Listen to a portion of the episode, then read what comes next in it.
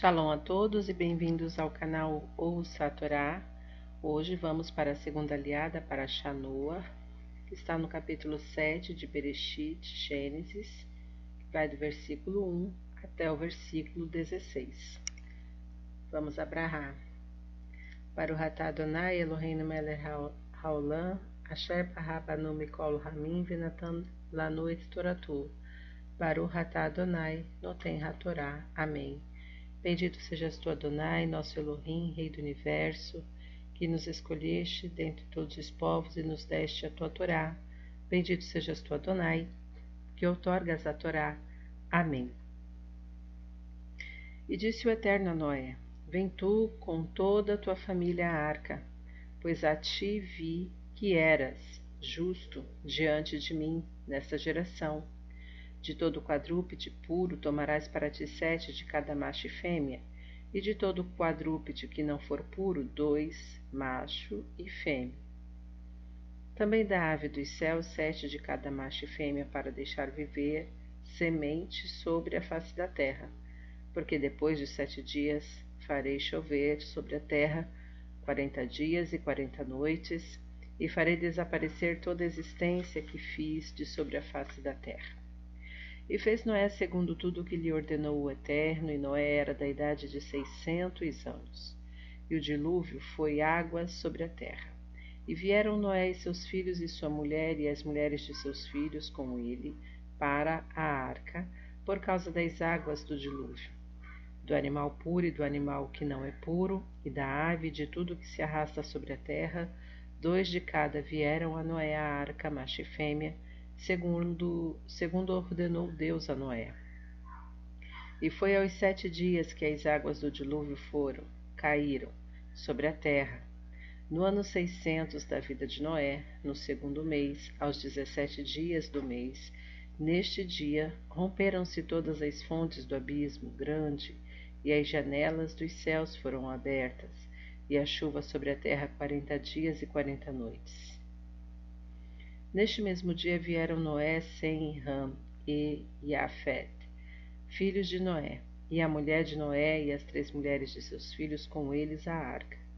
Eles e todo animal segundo sua espécie, e todo quadrúpede segundo sua espécie, e todo réptil, réptil que anda arrastando sobre a terra, segundo sua espécie, e toda ave segundo sua espécie, todo pássaro e de tudo que voa, e vieram a Noé a arca, dois de cada um, de toda criatura em que havia espírito de vida, e os que vieram, macho e fêmea, de toda criatura, vieram como Deus lhe havia ordenado, e o Eterno fechou, a fechou para protegê-lo. Amém.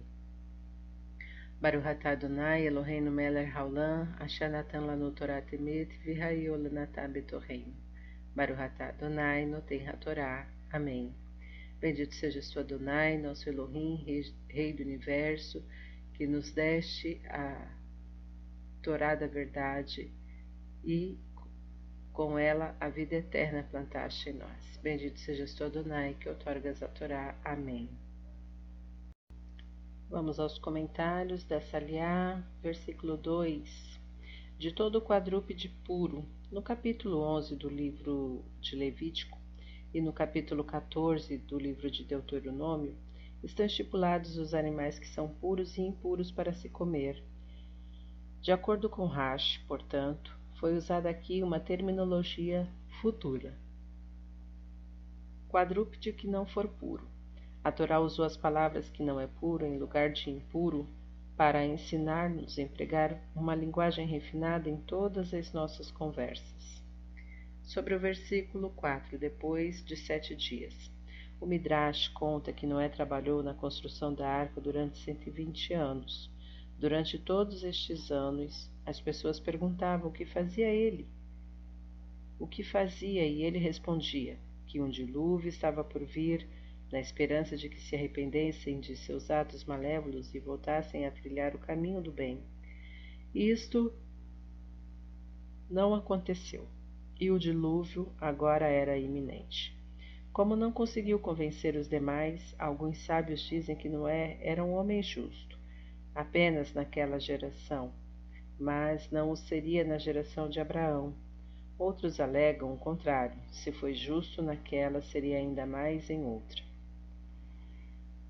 Sete dias. Rashi comenta que estes sete dias foram em respeito ao bondoso Matusalém, que morreu antes do dilúvio.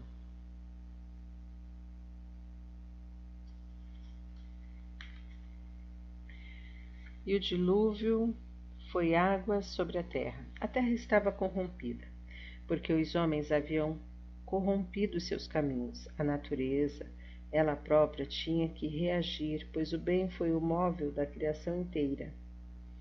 Segundo a Kabbalah, o domínio da natureza pelo homem está ligado à prática da justiça e da sua benevolência. Até lá, as águas não se atreviam a invadir a terra e os astros celestes que continuamente elevavam e abaixavam as águas faziam regular os seus limites. Porém, quando a humanidade se desviou do caminho do bem, tudo se pôs contra ela e as águas invadiram a terra. Naquele mesmo dia, no dia fixado pelo Eterno, com eles a arca.